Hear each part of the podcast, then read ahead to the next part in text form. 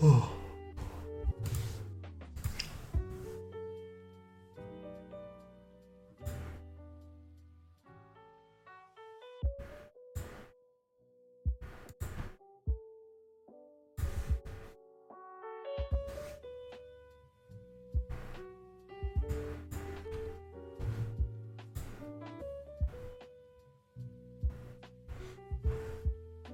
我放个连结。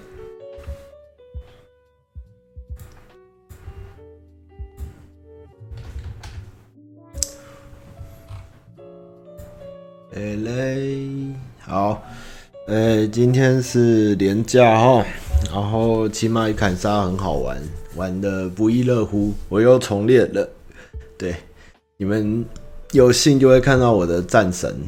然后我觉得我还是。开个游戏频道好，我觉得这样放我好痛苦，太多直播杂在一起。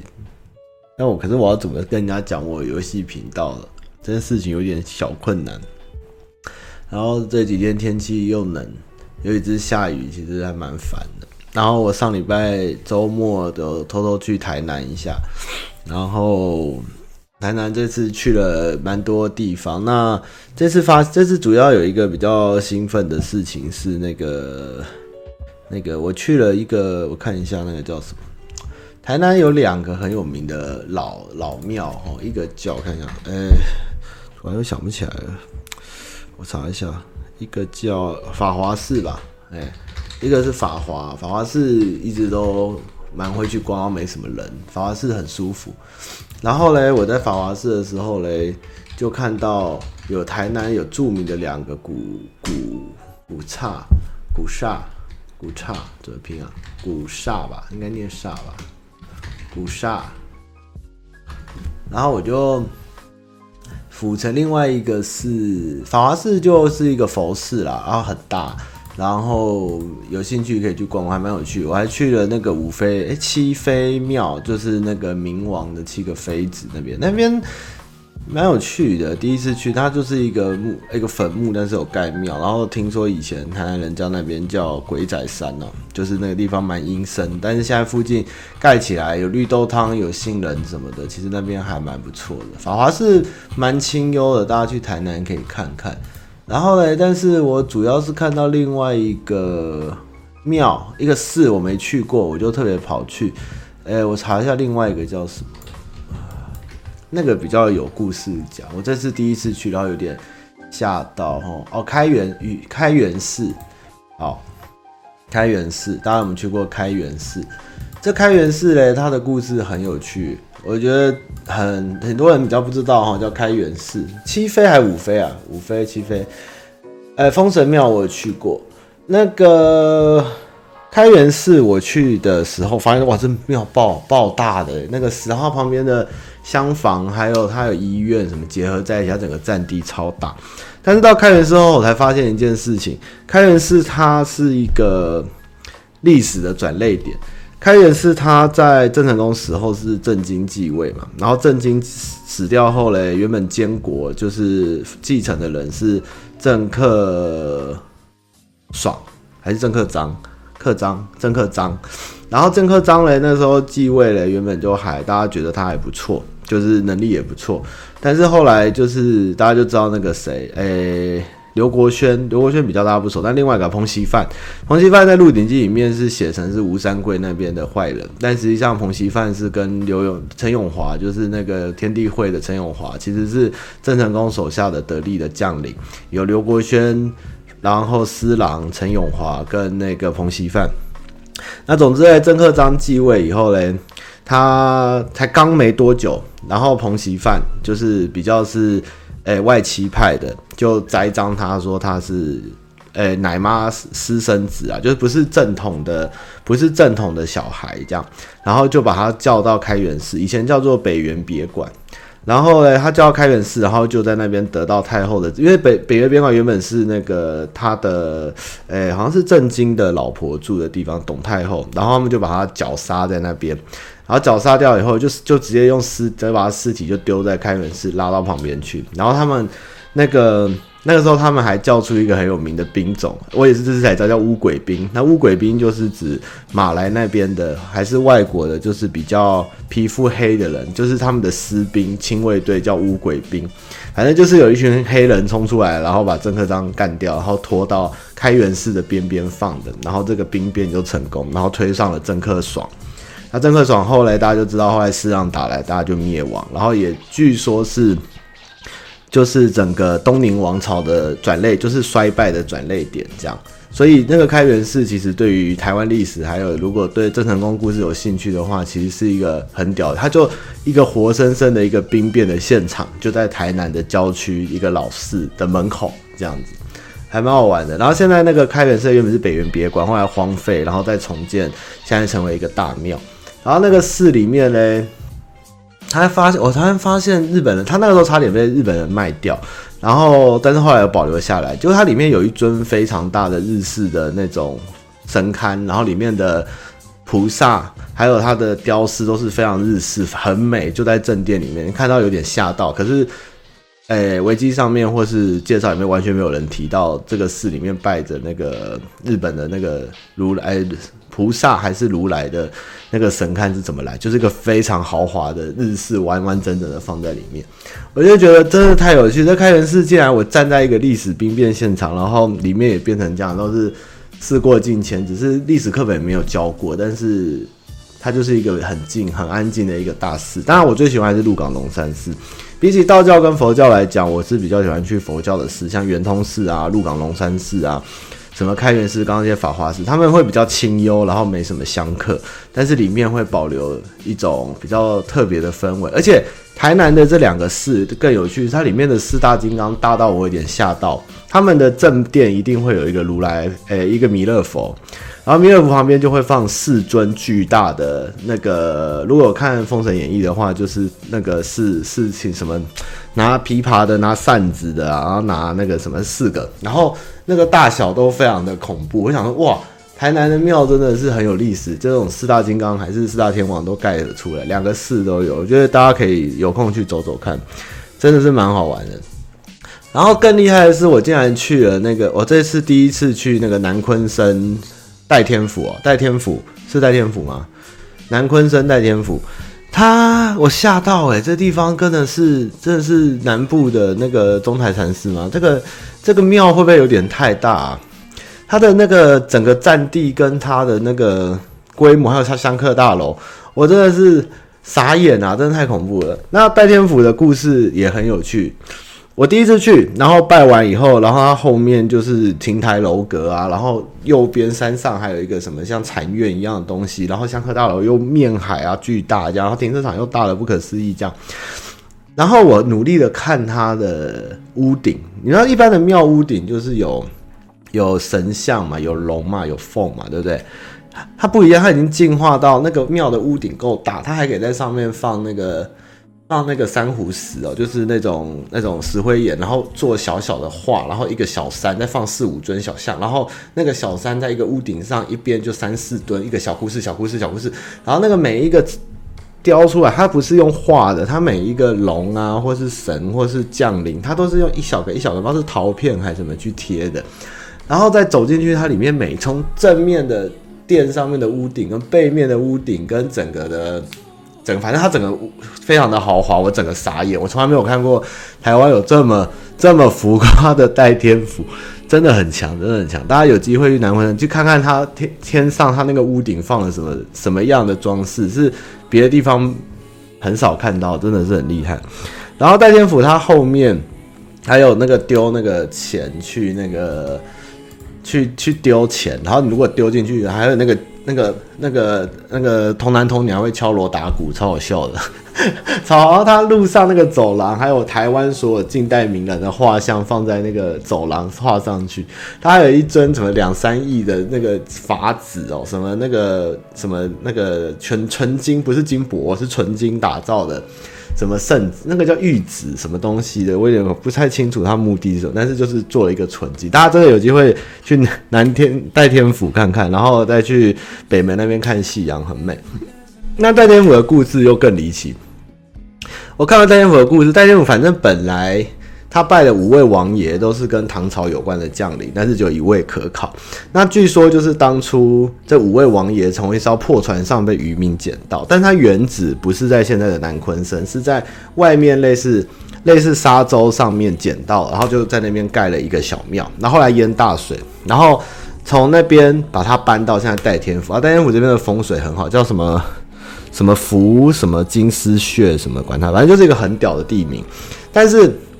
有三四个版本，就是这个地方呢，本来有一个小牧童的精灵，或是或是一个魔，或者怎样，就是搬进来以后呢，有两个版本，一个是王爷每天都在跟这个小牧童死掉的灵魂变成的精灵，就三大王在打架，然后另外一个版本是他们变成好朋友，反正就是有有打完协调后才盖代天府，也有一个版本是边打边盖盖了盖天府。那总之呢，这个庙里面会有两个庙，一个就是。五位王爷，另外一个就后面会有个金纳仙，对，金纳仙就是类似原本的这边这个这个穴宝地的的守护神或灵在这边，所以代天府会有两个主神。那如果那个另外一个那个小牧童的主神呢？你们在后面玩那个丢钱有童男童女敲锣的时候，旁边有一个牵牛的牧童的水池，应该就是在。纪念这个故事，所以如果你们有去看一些什么中国民间故事啊、台湾民间传奇，应该会带到戴天府这一段。但是真的是一个蛮妙、蛮有趣的庙。然后我就每次烧香，我就在那边 Google 维基看一些庙的故事嘛。我就是乐趣就是这样。结果发现这个戴天府蛮屌，就是他们是从来不去 不去改国运签这件，他们每次抽出来就是。前几年都是上上，然后最近都是下下签或是中下，然后被那个台独分子骂死，说你们就是唱衰台湾什么什么。后来他们就有抽，但是不解签，怕被大家骂，但他们还是会照着，就是也不会报报忧报喜不报忧啦，就是照抽他们的，但是就不解签了。但是就是一个很灵、很诚实的庙。然后好玩就是我女朋友在那边拜，然后。他一拜就拿到手签，就说你都来上香了，然后就是他他也没有问，他就直接拔，然后求签，然后意思就是说你都来了啊，你就应该拜拜香，然后再来拔。但是他就是以为这个签就是哦好还不错啦，你就是心诚心诚意来就对了，就是那个庙反正就是代天府很有名，然后给的签或是给你的东西都是都是蛮蛮蛮灵的，大家可以去玩玩，去试试看啦，代天府真的蛮好玩。那。这次台南主要，其他就是去的东西，大概就是去蓝赛图园区，蓝赛图园区我还蛮喜欢。然后去神农街，然后神农街我觉得有点越来越不行，那个店越来越来越不像文化或当地的。然后去了，去吃了啥？还去了哪个老街啊？那个挑粪巷是哪一条？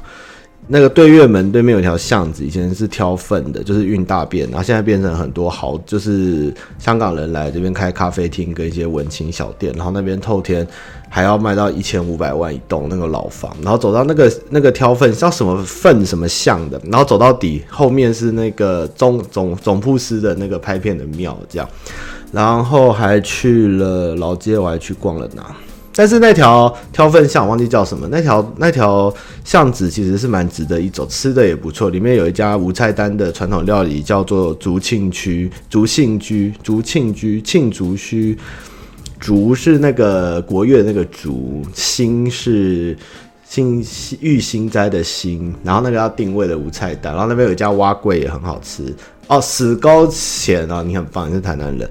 然后还有维腾要带我去吃饭呵呵，然后我们还有去蓝赛图要逛什么？蓝赛图就是我看那个老宅，它其实改建的有前面的小庭院墙打掉，然后变成文创小店，就是逛起来蛮舒服。所以我觉得像蓝赛图，就是的确店没什么，但是外面走起来的风格是蛮不错的。对，竹青居啊，台湾油馆我没进，我没进博物馆，然后还去了。我忘了，我还住，我就住 GOGO 楼拍拍照，没什么游客就是。然后又去我最爱的哈拉里，然后我还去东山买鸭头。然后我这次才发现，太久没吃东山鸭头，这次才特别发现，原来东山鸭头特别有名是为什么？因为它放了很多糖。大家吃的鸭头是咸黑的，但是东山的鸭头它是多汁，然后呃金黄色，为什么？因为它放了很多糖。甜到连台南人都叫说怎么那么甜，但是排还是排得很凶。那个东山丫头的糖哦，想跟他说能不能微糖或半糖就好，不然真的太甜。那东山还有一个很有趣的，就是东山丫头的那个东山，那边其实产莲藕跟菱角，但是呢，那个镇上更多人吃的其实是辣丸。当地人有的三家肉圆都买，而且东山的肉圆哈不是番薯粉或是太白粉，它是用米做的，所以吃起来那个口感有点像屏东用蒸的肉圆，但它其实是炸，但是它的皮是应该是米浆皮，然后它的酱，然后它的肉不是肉块，它是放肉片腌肉片这样，肉很薄的肉片，就是只有米浆皮包肉片，而不是有笋干或是鹌鹑蛋什么东西。然后台，然后它的酱汁也不错，所以去东山除了鸭头外，就是蓝记鸭头外，你们可以试试看它的肉圆也不错。然后还去了，还去了哦，那个封面水道水道博物馆，就是之前很多 MV 或取景会去台南水道，是日治时期盖的。那这次朋友就特别带我去，就发现盖的里面还蛮美，还蛮漂亮，花园弄得很大，很不错，就是有日剧的风格。然后很多人，然后树很漂亮，嗯，就这样还不错啦，觉得可以去散散步，还蛮好看的。水道博物馆还蛮美，就里面东西没有很多，但是保留得很好。然后里面也有那个许文龙的签名。然后还有什么事情？我还去了哪玩？嗯，老街好像就好像逛街就只逛这几个地方。然后我每次去海岸路的时候。去神农街都会去旁边有一家很有名的肉排蛋饼的旁边的巷子有一个庙，他之前我直播也是封面有一只很大的虎爷，我每次都会去看他，那只虎爷这么大，所以我每次都会去特别去看那个虎爷。和乐广场没有去，我也想去，是中国城吗？我也没去过，就没去。然后还有去台南哪里啊？但我去了台南比较连什么老街都没逛，我就是到处。去去去我想去的地方看看古迹这样子，我这次也没去开机。大家知道那个赤坎楼后面有一个有一个祭祀的祭什么点寺还祭典还什么的庙，那个叫什么妈祖吗？还是天后宫？就是赤坎楼正对面，然后提西亚溪，然后那边有一个庙。那个庙里面据说它有写，那个是那时候东宁王朝的时候，明朝的后世有住在那个庙里面。他在后厢房啊，祭典五祭四点大天后宫，我要是那个庙没错。那个天后宫里面是明郑时期的王室住的地方。如果大家有逛到后面的话，他有写。然后他那时候还有留下来，他们那时候一些一些一些种的东西，对，那很好玩。其实台南是一个很有历史，只是只是只是大家比较没兴趣去看了。那有之前我看在查一些。做十大真相的时候，有查到台南的小吃嘛，然后也有人一讲说，赤坎楼那边其实有时候会出现一些混血，隔代混血，会有金发跟蓝眼，尤其说是荷兰人，荷兰人留下来的那个荷兰人留下来的后代的生出来的，就是台南据说会有这样的血统。然后还有一个就是，其实那时候郑成功，我上次好像有聊过，郑成功他能打下台湾，然后占领台南这件事情，其实跟那个蝗灾是有关系的。就是上次不知道为什么，好像直播中有聊到蝗灾这件事情嘛。那时候蝗灾在中国严重到，甚至蝗虫其实是是红法嘛，我忘了，就是有外国人你可以搜搜看，我忘《红海经》。那时候蝗灾严重，因为蝗虫是一个不过海的东西。但是那时候中国已经吃到没有东西，他们有飞过海，然后来到台湾。台湾难得有记录有蝗灾，那个时候是荷兰人在在在管理嘛。结果后来也有一点被影响到那个粮食的问题，所以后来郑成功能攻下，基本上跟这个蝗灾好像也是有关系。我是上次在哪里看到这个趣闻，还蛮有趣的。然后那天又也是在查台南资料，有看到说有一次台南有一次路上莫名其妙的。大火在烧起来，然后为什么？据说就是跟糖有关，因为台南人以前的糖业太兴盛，然后那个车子在运送的时候会有些糖粉洒在地上，然后结果因为密度太高，然后太阳一晒，结果就有那个忘记是哪一段马路就烧起来了，然后大家都不知道为什么失火，但是现在一看，可能是因为糖太多，密度太高，然后烧起来这样，所以台南真的很甜。然后还有什么台南有趣的事？台南现在房子有够贵。哦，然后我一到台南就被带去那个可乐那唱歌吃旺仔鸡。台南的休闲娱乐真的太屌！你有看过合菜旺仔鸡？然后还有巨大的 KTV 包厢，一千块也要两小，一千块两小时，里面可以吃旺仔鸡这样。嗯，如果是市区的话，我记得有庙跟庙的战斗，就是类似抢什么，我有点忘记。那时候很久以前去的时候，我看到台南有两个很有名的庙有在抢，不知道是正统还是抢什么，有在街上什么神明去神明去去呛虾过，有点忘记。有兴趣的话也可以去查查看。就台南很多小故事，就是值得深究。嗯，忘了，好了，差不多这样吧。太多了，太多了。这个就就台南就是台湾的一个文化古都，这样子。就是我要跟大家报告上礼拜台南的故事。啊，最近没什么好看的片，但那个就就就一直在看《绝命律师》，然后把那个《巴比伦绝对魔兽战线》看完，这样。那大家有没有对台南有什么好奇的？我们等下就开始讲信箱。我真的好喜欢哈！我每次去台南早餐，你们都以为我在吃中式的，我都在吃西式。我都去哈拉里吃早餐，要、不然就去那个羊什么五羊羊羊什么的，就一家咖啡店，然后有有面包三明治，叫什么羊啊？四个字，五羊二羊羊鲜羊鱼羊鱼羊什么的。我没有拍片，因为我其实怕大家骂我，就不太好意思，就是拍什么照，就是单纯去散散心这样。我也没拍什么照啊，鱼羊鲜豆，我都是去吃。其实，因为台南其实大家不知道的另外一面，其实它有一些咖啡文化，还有一些面包的东西是老台南人，就是他们以前日治时代开始留下来的咖啡，或者其实那个东西的味道跟观光客喜欢吃的台式点心又不一样，但是会有一种很特别的风格，所以我会在台南喜欢去早餐吃咖啡跟跟三明治这样子。鱼羊鲜豆，哎，拜拜。哎，去哪玩？我还去了哪里？差不多了。差不多应该就这样吧。我本身也是一个台南人，我是新，我妈是新营人嘛。嘿，差不多了。台南还是不错，不知道这在这个连假台南人多不多？我在连假前回来，怕到时候那边人太多。哎，老布你好，新营不是鹅肉，新营要吃豆菜面。拉拉熊餐厅是什么？拉拉熊餐厅是什么？我觉得神农街好可惜。我第一次到神农街的时候，快十年前，就要惊叹这条街的美丽跟它的古朴。然后后来进驻很多一些阿里不达的店，还有什么佛拉基是佛拉基吗？还是佛朗基餐厅？然后有一些乱七八糟的店跑进去后，就整条街变得不太行。然后拆老房子又有的又拆掉。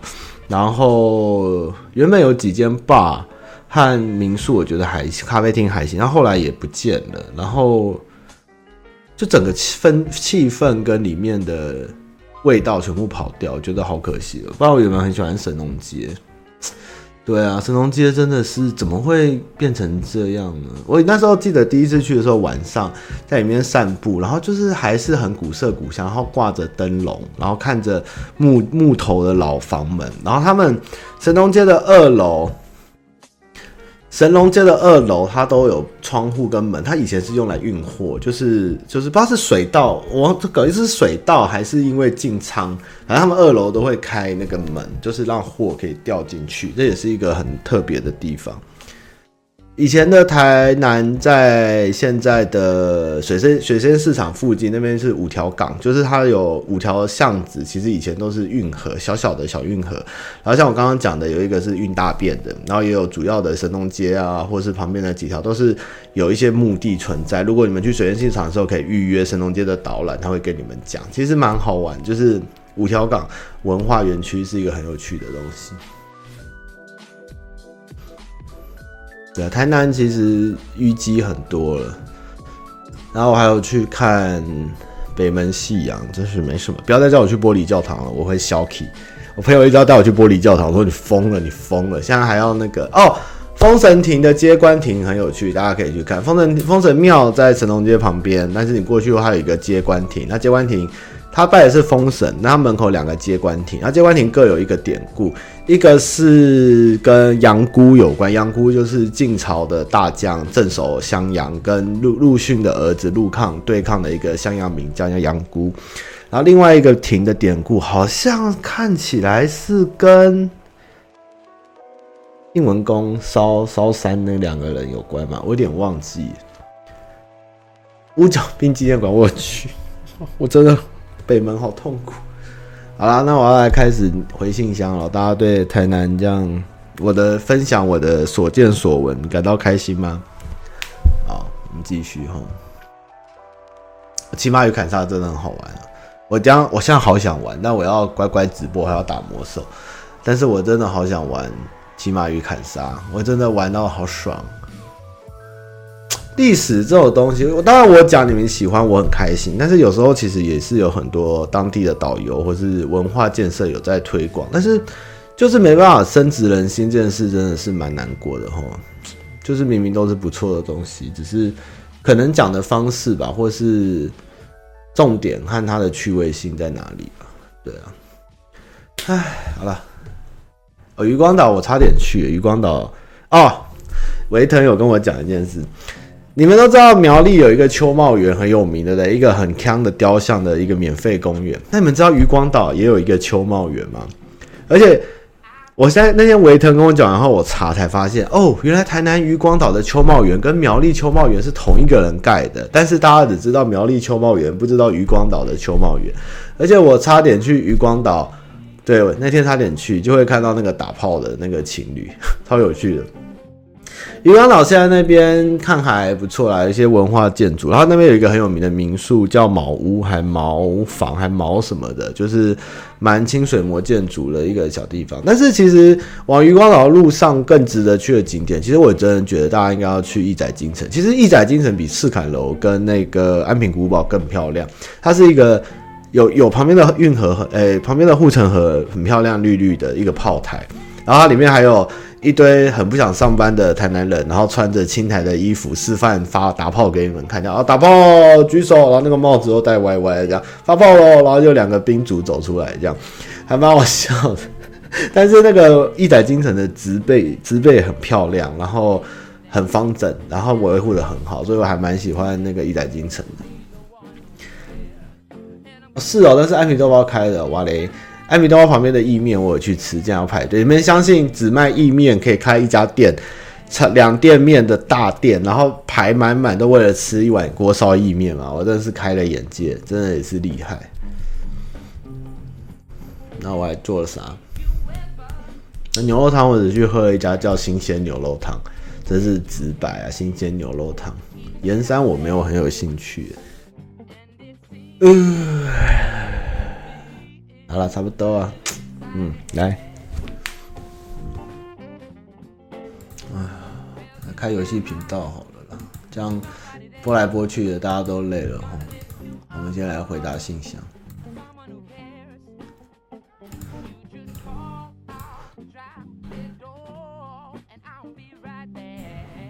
什么？啊，和乐广场，我看成阿乐广场。阿乐广场会有很多阿乐吗？那应该很不错。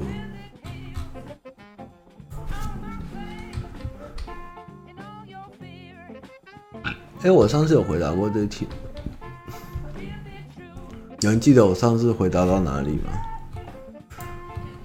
呃，我看一下我回答到哪里哈。哦，好像太久没直播哈，最近太累了。哦，好长哦，呃。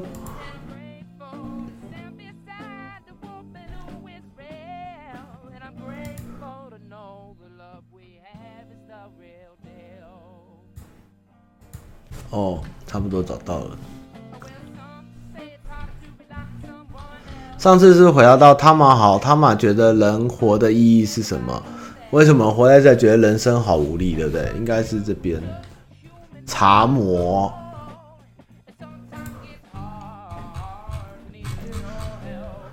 我真的想攻打打攻城战的时候回答信箱，每次都在等。A B D Fan，汤马你好，我是当时那位家庭校园两难的高中生。最近看直播聊天室，有人刷了很刷了是幻想文的胡乱文，真的让我很难受。我认为世上有很多我无法想象，他人也无法想象的事正在发生。我没必要胡烂丢去屁话上浪费大家时间。而我的生活，你只是无法想象，别因为这样断定别人在胡烂。我最后提出约炮这点，是希望我给的负能量得到舒缓，而非炫耀。过了寒假，我申请了自学。若毫无意外，这学期的成绩我会进入自学。年假期间，我跟父母也沟通过，虽说不上谅解，但也接受自己孩子如此的事情。了解，辛苦了。其实，对于我观众来写信箱或是唬烂文这件事，我其实一直都抱持着不会。因为如果要唬烂的话，特别要写信，然后给我念出来，然后答复，我觉得也还好啊。就是其实人生真的有很多不可思议的事情。你看看我老板自己每天讲他的人生，就很多不可思议的事情。只是不会每个人都遇到或是常发生，但是每个人真的都有很多很特别的事情。我觉得。不管是当真的或假的，有时候真的人生会比小说更有趣。希望大家就是放宽心胸来看待。这样，小白痴，请问室友等到女生讯息等爆气还一直来抱我，我该把他勒死吗？他好吵。嗯、呃，他等女生讯息等到爆气还要抱你，那他喜欢你还是喜欢室友？他好吵，你可以，那你就出去啊，或是就是不要在他房间，或叫他出去，不要在房间，就是适当表达出自己的不满，这样。阿布基，请谢谢商标看，一直关心我参加走钟奖后的身体健康，辛苦了。不会不会，这是应该的，就是我们主办单位应该要做的一些社会责任啦。其实，当身为大人以后，有些事情虽然不是我们的问题，或者是我们造成的错，但是有不不社会大众无法谅解的事情，其实就应该要要自己主动承担跟主动负责，这是一个比较成熟跟负责任的态度啦。对啊。所以也没什么辛不辛苦，就是应该做的，只是希望能做一些公众人物，半公众人物也要做一些适当的表态，给社会看看一些正正面的事情才对。我好想喝金甘茶，一堆人说要去喝金甘茶，妈的，我也很想喝金甘茶。你们一直讲台南饮料，但是谁关心过金甘茶的感受？哎，阿伟。那么你好，小弟在去年告白失败，刚失败那一阵子，我跟他处在尴尬的状态好一阵子，而我也趁这段时间好不容易让自己没那么晕，但这阵子我们俩又因为一件事情开始有互动，但我怕自己又不小心重新晕船，但我知道自己是不太可能有结果，请问他妈要让自己不要容易那么晕船吗？谢谢他妈。呃，有时候晕船这件事情，就是你自己有没有投射自己对他的情感，或是过度的。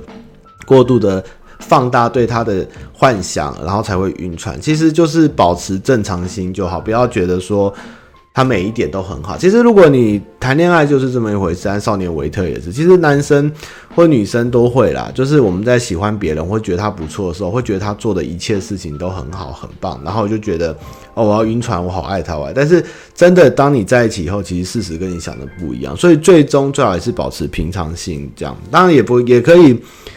也可以真的慢慢的观察，然后相处久，让他慢慢又重新开始有兴趣后，其实讲开后，你们两个的关系可能会有一些升华，然后又有互动，也许未来还是有机会。但是我觉得不要过度的去放大别人的优点，或是看到太多过度的想象美好。其实有时候就只是那样，只是因为你当下是喜欢他跟跟脑内的催化而已。但是很多事情真的在一起后，你会发现是不太一样的，所以。多冷静想一下，就不会那么容易晕船。这样，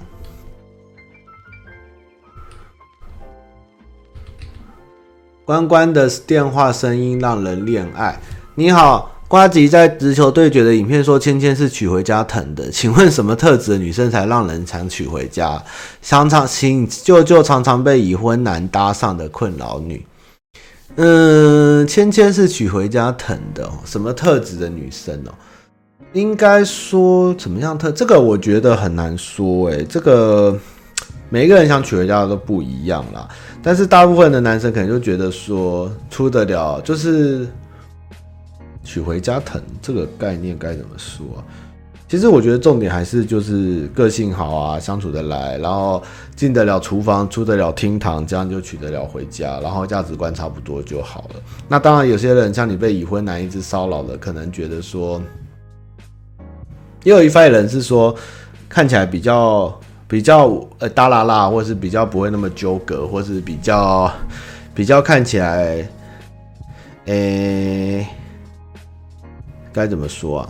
开放一点的态度吧，会让一些已婚人士比较有兴趣。但是我觉得这还是很难说。最终价值观这件事情跟娶回家，我觉得还是要对谈。也没有说女生一定要哪些特质才会让人家想娶回家了。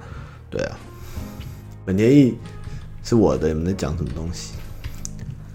我昨天看到一个笑话，好白痴哦，你们应该也看过吧？有一天那个珍妮，泰山的女主角是什么？珍妮吗？是不是珍妮？大家回答我一下，泰山女主角叫什么？珍妮佛还珍妮？是珍妮吗？是珍妮吗？PDD 哦，对，然后珍妮跟泰山说：“泰山，你有没有？泰山，你平常都怎么自慰？”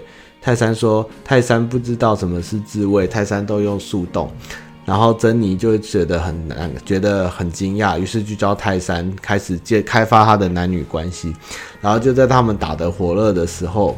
泰山准备要放进去做前戏的时候，突然泰山猛烈的踹了珍妮的下面，然后珍妮就说：“他妈的，你在干什么？”这样，然后泰山就说：“泰山没有在干什么，泰山只是看树洞里有没有老鼠。”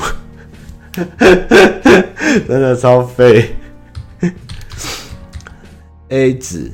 太他妈！我今年二七，男友四十，我们在一起还不到两年，就算年纪差距很大，也没什么代沟，相处融洽，从来没吵过架。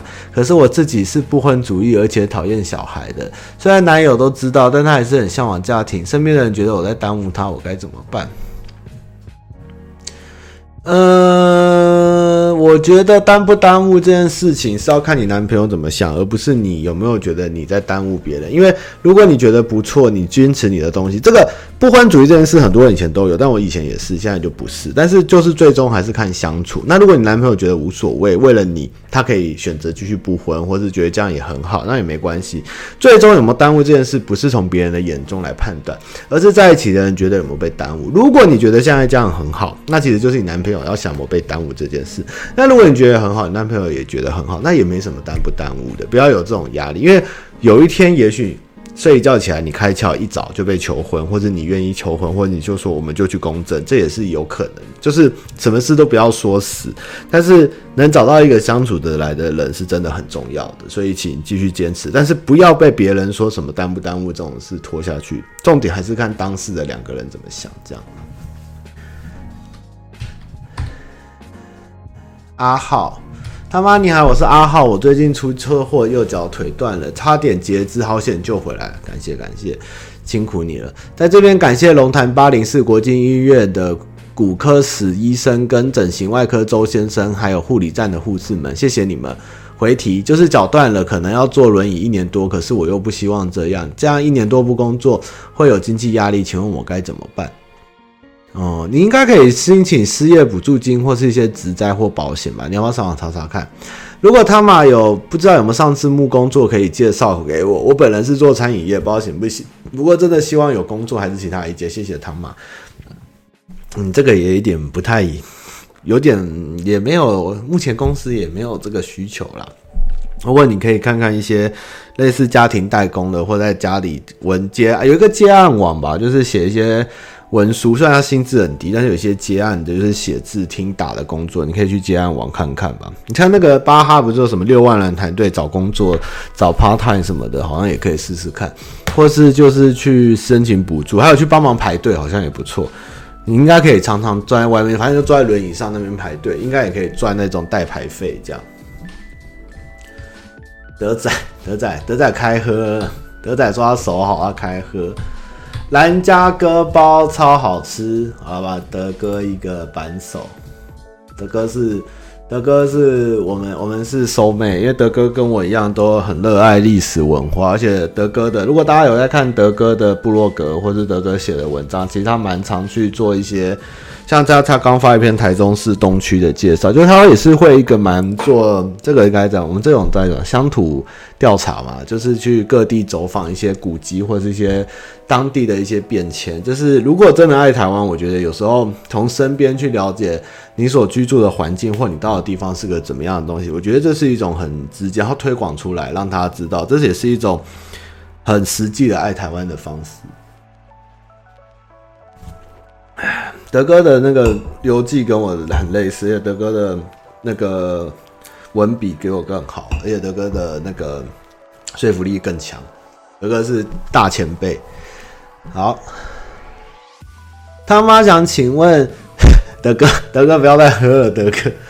他妈想请问上班族如果要割包皮，请一个礼拜长假，要用什么理由跟主管说比较好？如果直接说割包皮，全部人就知道。你就说你去，你就去割盲肠要住院就好，干嘛要割包皮呢？就不要讲割包皮的事情。我那时候在新训的时候，在台南关田，然后那时候收假的时候，听到就是同梯的说他朋友。因为那个当兵的时候去三军总医院看，就是去军医院挂号还是动手术，就是医药费很低啊，反正就是有优惠，然后他就跑去割包皮。结果割了以后，医生说要静养三天，结果连上长官就说马上给我回部队，就是不准放那么多天什么假，就不准假，所以他就他就回部队，就只好就是收假回来，就是在新训的时候跑去割包皮，用国军医院。结果后来有一天，他们就是洗澡的时候，突然他在浴室大喊救命救命，然后一堆人就冲进去，发现满地都是血，然后就说我包皮伤口裂掉，然后他就被抬出去送医。超废，所以包皮的伤口大家一定要好好的保护，不要让它裂掉，被抬出去，然后再来啊！哎，我怎么被登出了？哎，账号那里被登出，哎，怎么突然世界都暂停了？我今天其实坐车的时候还想到一件包皮的事情，不知道大家前阵子看网络有没有看到，有一个日本风俗店的小姐说，她有一次接到一个很特别的男客人，就是她的包皮是完完全全的盖住整个整个鸡鸡的，但是它的洞开在侧边，就是。这是就是反正它整个鸡鸡都被包皮盖住，但它洞是开在很侧边一个小洞。然后它的标题下文是想到这三十多年的包皮垢的味道，这样他就哦，这个好凶。如果大家有看过就知道。鲁智深，您好，想请问干净的男生定义标准是什么？可以再问您，从讨厌自己不拍照，再接受自己喜欢的心路历程吗？干净的男生定义是什么？就是看起来看起来阳光开朗，然后杂毛不。如果你是指单纯外观，就是什么鼻毛啊、脸毛啊、眉毛，就杂毛少，然后干干净净的，没什么呃疤啊，然后就是弄得抠来抠去的啊，或是有什么什么。多，所以其实有时候就是多，男生有时候多照镜子，就是鼻毛露出来拔一拔，有的胡须没刮干净要刮。其实有时候你跟人家讲话的时候，你会看到他鼻毛露出来，你会有点尴尬，或是那个男生胡子可能没剃干净，就这边有留一点，或是这边有留一点，其实那个都是蛮阿杂，最好还是多修饰一下啦，在公开。如果对自己比较有要求的话，然后。这边也是没事要修一下，不要让杂毛炸出来。然后像我两边只要一炸，我就会去剪头发这样。然后眉毛就是也要修，就是稍微拿那个刮鼻毛刀这样，有有个形状，这样看起来就是比较清爽，然后灿烂一点，这样就不会看起来比较干净。然后衣服也是就整整齐齐，不要皱的啊，或者是皱皱的这样。然后自己喜欢或不不拍照，呃，我是不喜欢拍，我就不知道摆什么表情啊。那我后来就有研究准备拍照，就是。大家如果拍照就是觉得自己很丑的，就是你要去注意自己的笑容。比如说我是这样笑，我每次这样笑，然后拍起来就很丑，因为没有眼睛。然后后来就知道要拍一张照很重要，就是你的舌头要顶住你的上颚，然后你的眼睛就会自然的放大。这样，你要你只要把你这样你看这是正常，然后你舌头一顶到上颚，你的脸就会变大，就会眼睛会睁大，然后看起来就会比较有精神。这样，然后。不喜欢拍照，就是练习，就是自然啦，自然，重点是自然。只有我不知道摆 pose 这件事，所以我不喜欢拍照。但重点就是自然，就是把镜头看镜头是镜头，就是镜头那边你看它，但是你其实是没有在聚焦，你就是看到镜头后面，你就是慢慢会习惯这个自然的东西。你就是拍照的时候把舌头抵到上颚，你就会自然的张开。然后一堆人都跟我说：“干你自己张的吧，你在演。”没有没有，这是真的。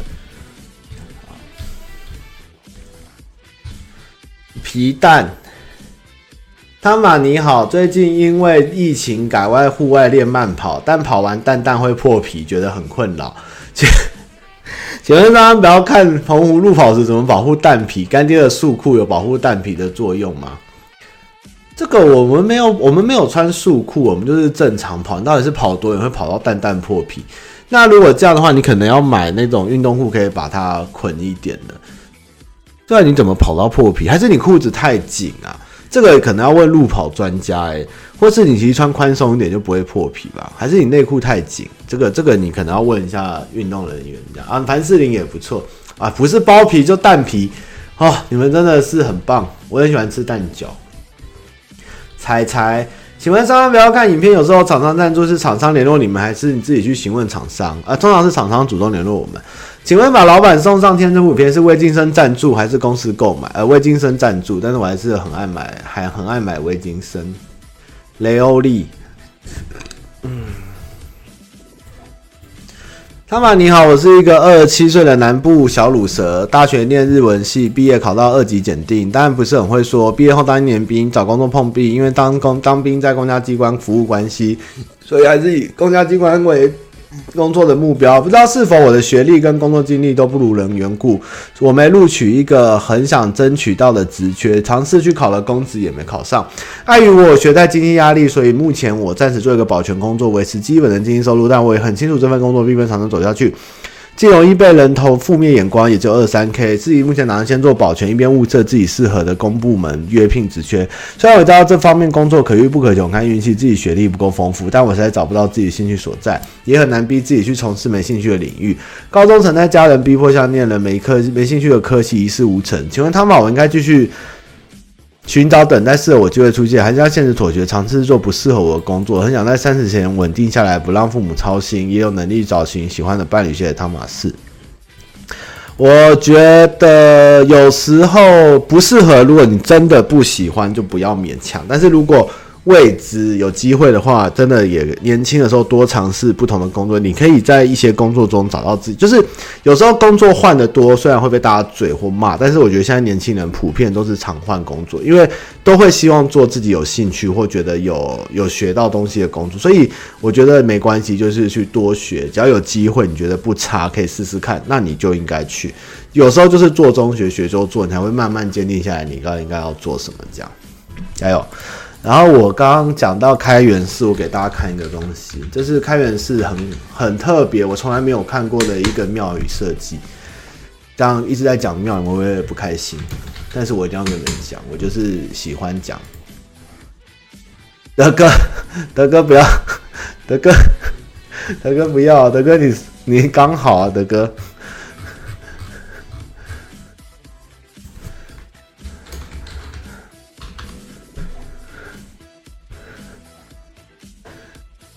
什么东西？你们不要聊那个，聊到我，我又没有玩。德哥，不要这样！我天哪，德哥！我要找那个在哪里啊？我再找一个图给你们看。那你们。就可以出去聊，约见面或怎样聊我，但是我不会去。那你们可以用我当话题，我是我是很开心。就像很多老板直播，也有观众在情侣间也是用那个，也是用瓜吉当话题嘛，对不对？嗯，天哪，我竟然网络找不到图哎、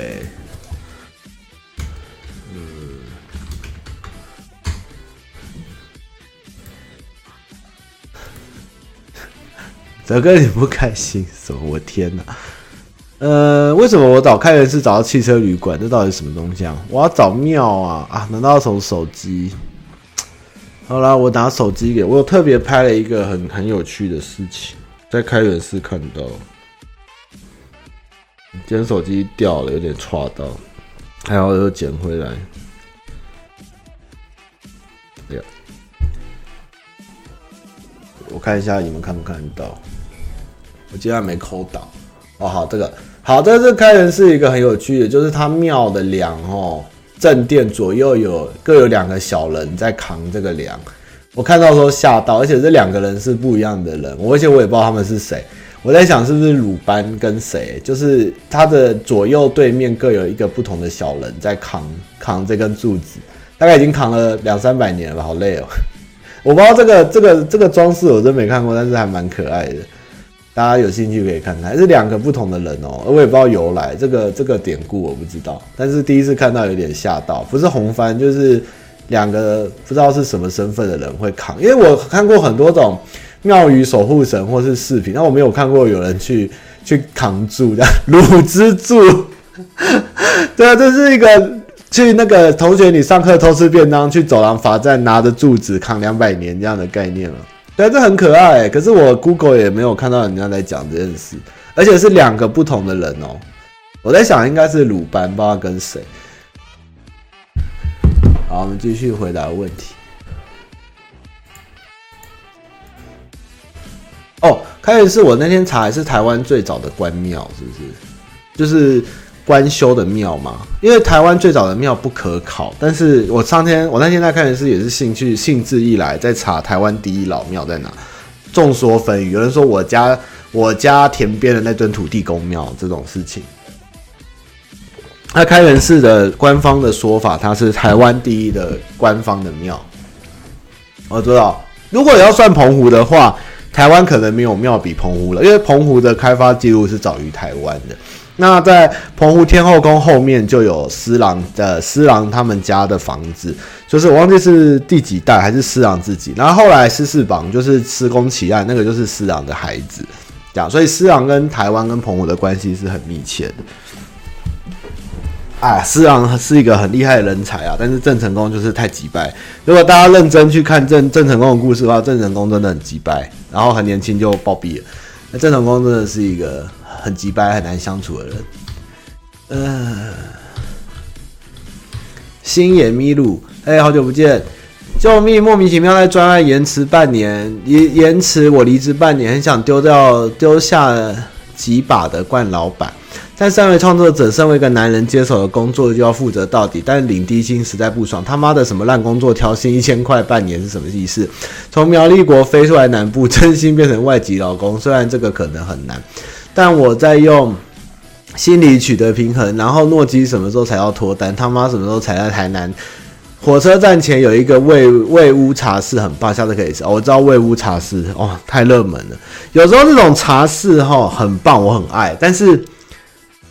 这种店不是应该要没有人，然后你静静的坐着才舒服嘛？就像西门町那个东本院寺还是西本院寺的那个茶屋一样，就是很日式、很美，但是人太多，你就觉得说，虽然它再美，但是没有宁静，就是不想进去这样。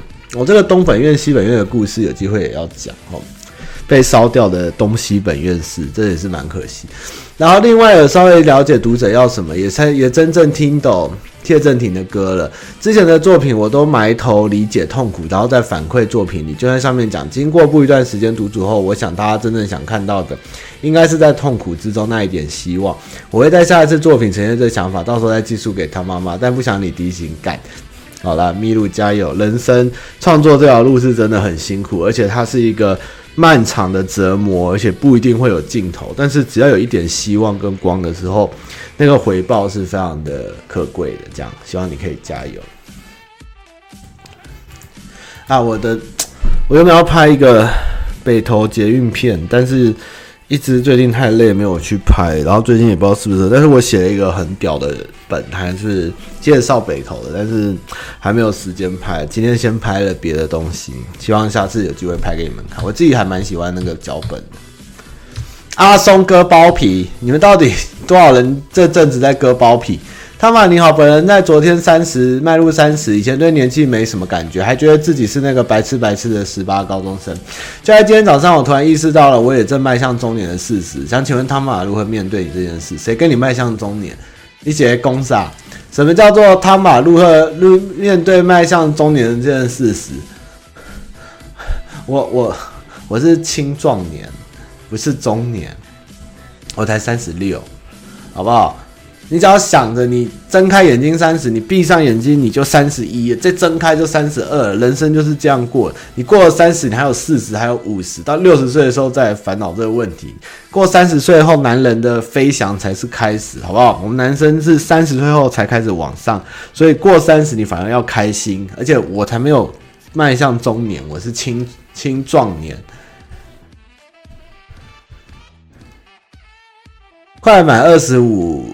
的废物女子，汤玛你好，今年一月底刚换工作，考上一个类似公务起薪二十八 K 年终两个月起跳的工作，会放弃选择这工作是因为稳定，每年调薪，分发要分到比较地狱的地方，工作环境不喜欢，人很冷漠，工作地方很偏僻，最近便利商店五分钟，工作量爆多，确认关系会加班到十到十一点，最早是七点钟下班，加班费因为预算他不常报。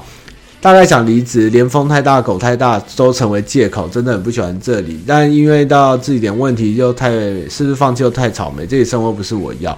谢谢他妈妈看了我抱怨绯闻，希望你看到时我已经离开，展开新生活。嗯，加油。嗯，好了，有时候工作环境真的也是会影响工作的意愿，这个是可以理解的。但就还是遵从自己心里的欲望跟渴望会比较好。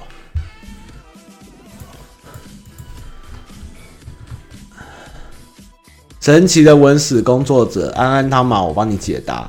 今天上了许浩平的课，问了后面那个不明金属物。许浩平说那是在百慕达三角洲潜水时突然被刺了一下，但只有当下一个阵痛就没。事后也是旁人看到腰部在流血才伤口才知道，当时没注意，直到某次鼠蹊部位拉伤去照 X 光才发现右腹有一条不明物。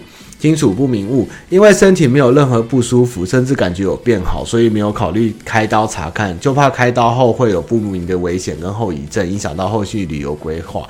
好，这就是曲浩平在关键时刻说他腰部被百慕达三角洲神秘物体植入的故事的现场版。嗯，刚刚的文史工作者哦，谢谢谢谢。我婆跟你婆都姓本田，那些工商只有我婆。他妈辛苦啦，走中奖顺利结束，终于解脱。请问你喝醉了吗？我喝爆。可以讲一些走中奖影片没出现小彩蛋吗？Stussy 是不是蛋堡？这样，呃，这是啥？阿姐，哦，这个哦，呃，也没什么诶。Stussy 是一个代一个一个别人代替出席，不是本人，因为他们搞不清楚组织到底有谁，但是。他来的不是本人，那阿杰最近就是他自己的工作 case 比较多，就是个人案件。他公司其实他昨天前天有来拍，就是公司现在会让他们比较蔡哥、阿杰、小欧都是各各有自己的时间去做自己的创作这样，但是我们还是会一起拍片，跟公司还是运作。其实也没有什么担不担，只是他跟最近个人案不错，我们也不可能说他不能接，都让他一直待到公司，这样其实也不公平这样。脸书问答无法留言，这我不知道什么东西。总讲没住院的小彩蛋也没啥，就忙得要死吧，找不到厕所排队这样吧。小欧的创作会在别的方式，大家可以拭目以待。就是小欧他有自己的一些想法，不一定是在影片上呈现这样。啊，五七分了，差不多了。哎，这个最后一题好好笑，我们把这题讲完。跳跳蛋。汤玛你好，前几天我妈在用我的平板时，我男友在赖上 赖上传了一张屌照，并附上“宝贝想吃吗”。之后我妈平板还我时说：“凯凯，我男朋友的，真的蛮大的，而且还往上翘。”请问汤妈，我该跟我男友讲我妈意外收到他屌照，有对他老二的评语吗？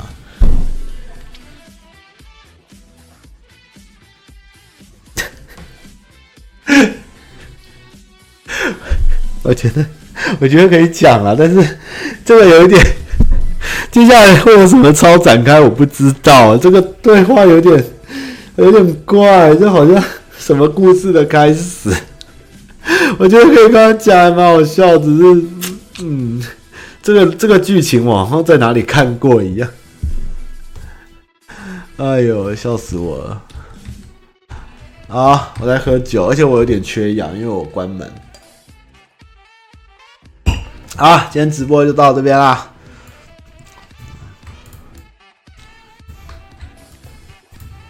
最近应该会有蛮多我自己个人的影片要做啦。然后，哎呦，到底要不要开游戏频道？哎，来问一下，我我认真问呐，你们觉得我的非 YouTube 的页面太多影片直播，是不是会很困难很难找片？还是你们觉得没差？或者你们可以给我什么建议？就是我很爱打游戏嘛，但是我又不想不想让页面很乱，这样，所以所以我不知道到底该不该看，可是我又不想让正片跟这个直播，就信箱的直播跟游戏又搞在一起。还是你们觉得其实没差？反正我他妈放什么你就看，看你们都觉得没差，我天！都没差，我靠！好，好，好，好，你们真的是，好好好，你们很棒。然后谢谢各位观众的支持与肯定。那等下战神就会出场，只是我要先去打魔兽，这样。然后，呃，界面很麻烦嘞。到底在讲什么？什么叫熊族福利频道？到底在讲什么？可是我就觉得游戏我也没干嘛，你们就我就一个臭一个阿伯，三十六岁坐在这边打电动，然后呵呵笑，然后有时候出现韩国，有时候出现三 Q 水饺，出现本田翼，然后也不用讲话这样，然后然后就是臭臭的，也没有很香香喷喷的频道，你们这样放你们也看哦。重点是人不是影片，全联福利熊，唉，好啦好啦，再见再见，晚点见，拜拜。